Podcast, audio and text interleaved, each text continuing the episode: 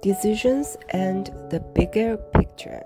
Even the decision to take a particular path in life must be made many times. When we choose to try to live our lives in a certain way, we will still face many ongoing and small choices within the grander ones. Those smaller decisions, often made with less contemplative introspection can still be momentous in their own right. I sometimes think that a decision is really the start of something. We are usually in the middle of things. Our seemingly small decisions can lead us towards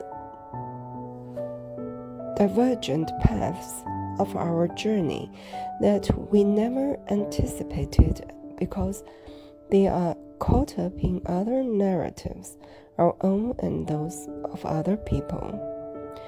We usually see this in hindsight.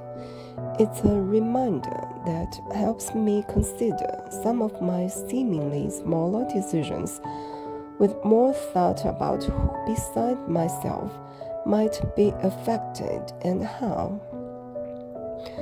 Our decisions are not just about outcomes.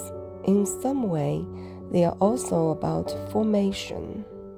Decision making is also about self reflection and coming to terms with who we are, how we perceive ourselves, and who we might want to be.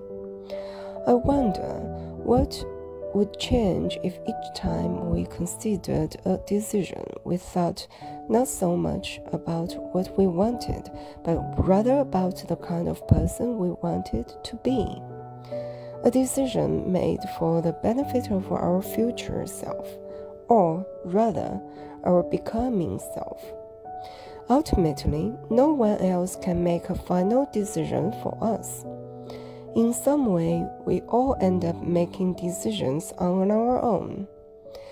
But the process of doing so is often where I think we learn the most about our, of ourselves.